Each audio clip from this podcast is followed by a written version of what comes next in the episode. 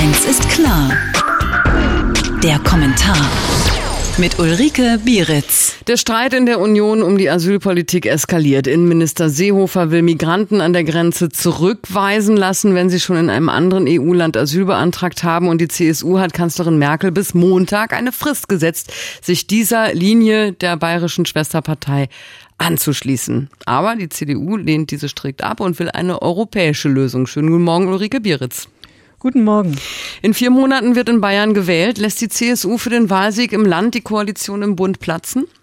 Oh, das ist die große 100.000 Euro Frage. Warten wir es mal ab. Wenn ja, muss ich ehrlich sagen, hätte sie mehr Eier in der Hose, als ich ihr zutraue. Was sie aber vor allem macht mit der ganzen Aktion, sie hat den Wählerwillen erkannt. Denn nicht nur laut jüngstem ARD Deutschland Trend ist ja die Mehrheit der Bevölkerung für eine härtere Asylpolitik und findet es auch richtig, dass abgelehnte Asylbewerber abgeschoben werden. Und auch die Einrichtung von Ankerzentren findet eine große Zustimmung und dass Flüchtlinge ohne Papiere gar nicht erst nach Deutschland einreisen dürfen. Mit anderen Worten, da ist die CSU näher dran an der Bevölkerung als der der Rest der in Berlin Regierenden, allen voran die Kanzlerin. Nun denkt sich natürlich der eine oder andere und der Politiker vor allem auch, näher, wo kämen wir denn hin, wenn wir jetzt hier Politik nach Willen des Volkes machen würden? Doch Politik gegen Volkeswillen ist eben auch nicht der richtige Weg die CSU, vielmehr Innenminister Seehofer, riskiert wirklich viel mit seinem Beharren auf dem Masterplan Migration.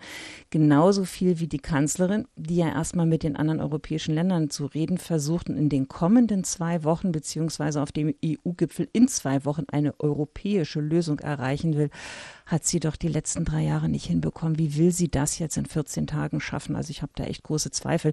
Das alles wissen Seehofer und Co. und genau darauf setzen sie und eben darauf, dass sie mit ihrer harten Haltung es vielleicht dann doch schaffen, wieder ein wenig mehr Vertrauen in die Politik herzustellen. Denn das ist ja wirklich grundsätzlich erschüttert. Den etablierten Parteien trauen viele nicht mehr. Die fühlen sich einfach alleingelassen, vor allem mit ihren Ängsten.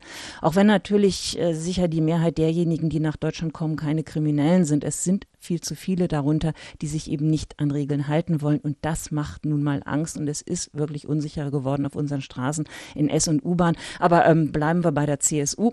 Klar haben die Wahlen und die absolute Mehrheit der CSU droht verloren zu gehen. Darauf reagiert die Partei, indem sie jetzt den Wählerwillen ernst nimmt, was ja auch ihr Job ist. Dieses Land wird schon viel zu lange am Willen der Menschen vorbei regiert. Es ist Zeit, dass wenigstens eine seriöse Partei diesen wieder hört. Nun ist es aber an Horst Seehofer auch standhaft zu bleiben und durchzuziehen, auch auf die Gefahr hin, dass er eben entlassen wird und die Koalition platzt. Nur ein auf dicke Hose machen und am Ende kneifen und einknicken, wie wir es von ihm ja gewohnt sind, geht gar nicht. Und die Kanzlerin, die wäre gut beraten, nachzugeben. Sonst kann es mit dieser Regierung, bevor sie überhaupt 100 Tage im Amt war, schon wieder vorbei sein.